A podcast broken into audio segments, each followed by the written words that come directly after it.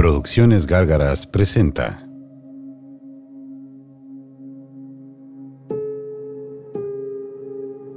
De diario en diario.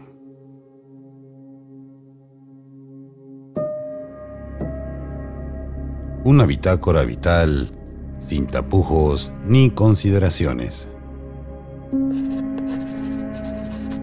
Queridos todos, hoy comienzo a escribirles estas líneas para hacerles saber.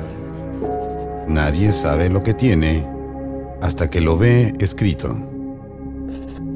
Desde este lado del mundo, Javier Zavala.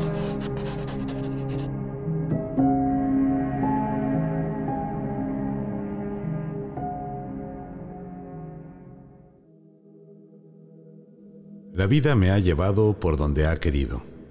O por decirlo de otra manera, me he dejado llevar por la vida muy fácilmente. Nací en Sonora, pero viví mayormente en Jalisco. Iba dos meses a Europa y me quedé dos años. He vivido en más de siete ciudades, dos aldeas y cinco países. Me he cambiado más de 20 veces de casa, he empezado cinco carreras y terminado dos y estoy por comenzar una más por causas de fuerza mayor. Tengo 43 años y sigo en esta vida soltero, sin hijos y con la mente abierta a dejarme sorprender. He amado y creo que a veces también he sido amado, para parafrasear al poeta. Hago y digo lo que quiero y en ello me gano antipatías y amistades por igual. La vida me ha dado todo y por momentos parece haberme quitado mucho, aunque no sea más que una percepción. Ahora puedo decir que soy feliz, aunque por momentos mi mente ha estado en hoyos insondables. Y después de tanto vivido, la vida se me ha pasado en un abrir y cerrar de ojos. Hace nada, una cortada y su cicatrización me duraban tres días, y ahora hay cicatrices que parece cargaré el resto de mi vida, física y emocionalmente. Las primeras no importan, las segundas me dan valor para seguir, me hacen sentir incluso más vivo. Pero todas han dolido en algún momento. Escribir es lo único que me ha dado la libertad última. Aquí, frente a las letras, mi otro yo encuentra una voz que parece hacer más fácil llegar el mensaje que cuando hablo o veo a los ojos. Aquí soy libre. Afuera, tiene uno que sujetarse a las formas, a los ritos, a las convenciones de una sociedad que no se cansa de aparentar, de perseguir imposibles, de pisotear voluntades. Recuerdo a esta hora a la maestra de preparatoria, Stana Radkovich Dragoni, llegando al salón con un cigarro encendido y sin pudor. A ella le debo la estocada final, el puyazo definitivo por el cual me enganché con la literatura. El naturalismo francés y la ciencia ficción fueron sus aportes involuntarios pero definitorios en un semestre del cual yo no salí siendo el mismo. A mis 17 años, comencé a leer por obligación y terminé devorando libros por gusto.